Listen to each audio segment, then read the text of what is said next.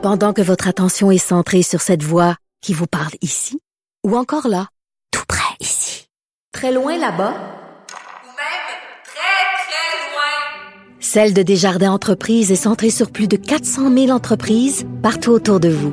Depuis plus de 120 ans, nos équipes dédiées accompagnent les entrepreneurs d'ici à chaque étape pour qu'ils puissent rester centrés sur ce qui compte, la croissance de leur entreprise.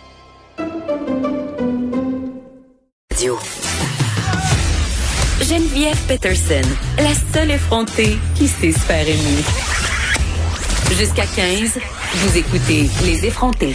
Les opérations et les traitements non urgents seront reportés pendant un minimum de deux semaines euh, à cause aussi de la pénurie de sédatifs euh, dont on vient de parler en point de presse et certaines opérations qui pourront pas avoir lieu. Le si on réouvre les blocs opératoires, ils devront fonctionner au ralenti, en guillemets. Euh, c'est quand même un angle mort du système de la santé qu'il va falloir commencer à adresser. Pardonnez mon anglicisme. J'en parle tout de suite avec Alain Vadeboncoeur, urgentologue que vous connaissez bien, chef du service de médecine d'urgence à l'Institut de cardiologie de Montréal. Bonjour, docteur Vadeboncoeur. Oui, bonjour.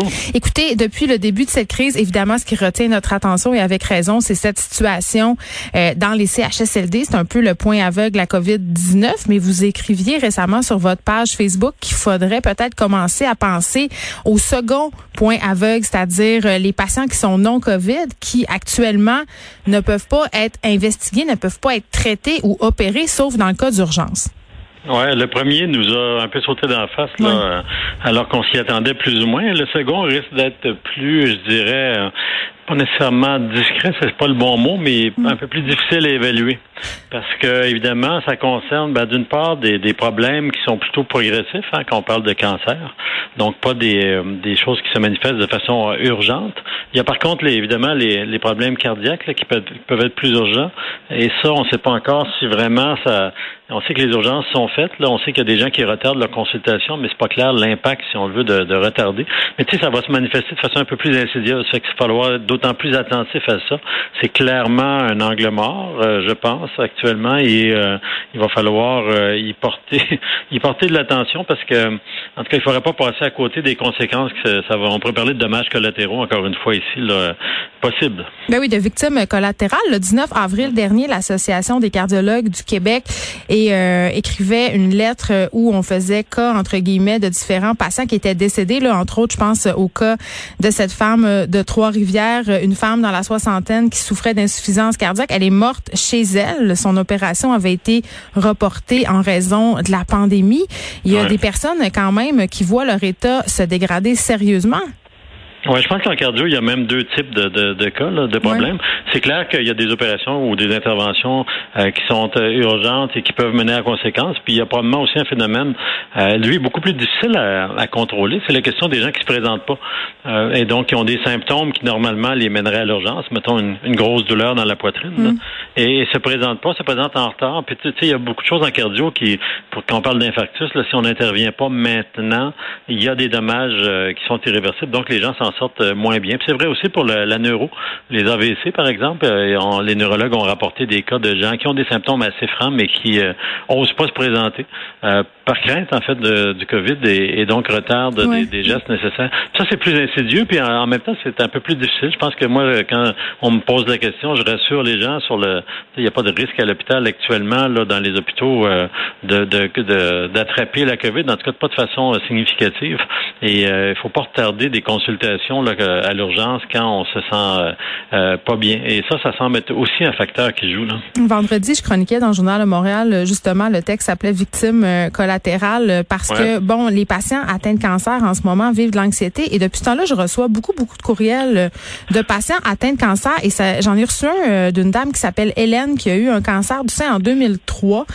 Et là, bon, elle dit qu'elle est présentement en investigation pour une douleur suspecte au ventre et c'est ça, c'est très préoccupant. Elle, ce qu'elle se dit, c'est ça donne rien de chercher puisque je pourrais pas me faire opérer advenant le cas où ce serait un cancer, aussi bien ne pas savoir. Et là, elle a appris justement hier la pénurie euh, justement euh, au niveau des anesthésiques euh, et ça serait la raison du report des chirurgies. Et là, elle s'inquiète de ça. Elle dit que c'est une grave omission. Il y a plusieurs personnes qui sont dans cette situation-là et qui se disent, comme vous le disiez, ben j'irai pas, ça ça servira à rien. Et tu sais, moi, quand j'entends Daniel Mécan dire on, traite les cas urgents, semi-urgents, tu sais, semi-urgents, c'est quoi? Les, les gens sont pas capables de juger par eux-mêmes qu'est-ce qui est semi-urgent.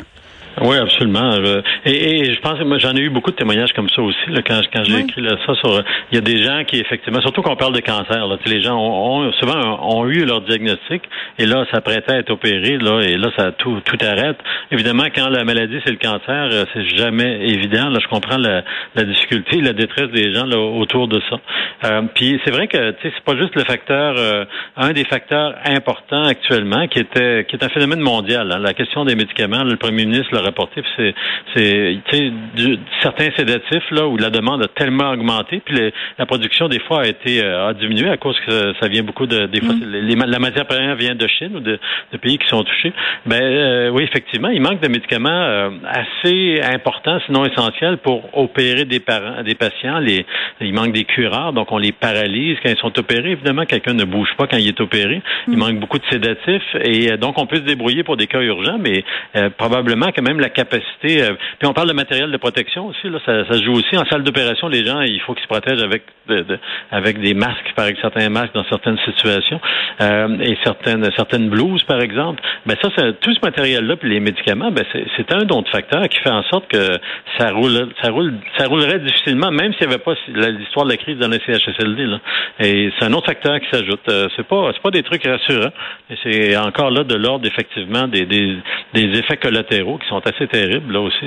Pour des gens qui n'ont pas le COVID, c'est des gens qui n'ont rien à voir dans le fond avec le avec l'infection elle-même. Oui, puis la possibilité euh, d'ouvrir des sites dédiés justement où les patients atteints de cancer euh, qui ont de l'anxiété par rapport au fait d'attraper la COVID-19 parce qu'ils sont euh, immunodéprimés, est-ce que ça serait une possibilité ou ça serait trop compliqué de faire ça? Ben, c'est déjà le cas. Je veux dire, un hôpital comme le nôtre, à l'Institut, on, a eu quelques cas de COVID, mais on, se concentre sur les urgences cardiaques. Dans le fond, on aide les autres hôpitaux là, qui peuvent pas actuellement ouvrir leur bloc opératoire mm. chirurgical parce qu'il y a trop de cas. Euh, la difficulté, c'est qu'il y a quand même du volume. Là. si on regarde le tableau des urgences, je l'ai pas regardé ce matin, là, mais hier, ça commençait à être occupé. Hein? Et donc, euh, je suis pas je suis pas convaincu actuellement que c'est possible de même de, protéger, mettons, les grands hôpitaux de la région de Montréal complètement. Puis le problème du COVID, c'est que les, les, les, symptômes sont très, très variés. Hein? Et donc, donc, on les attrape souvent dans le détour de certains symptômes qu'on soupçonnait pas. Donc, garder un hôpital, entre guillemets, propre, c'est vraiment pas si évident que ça.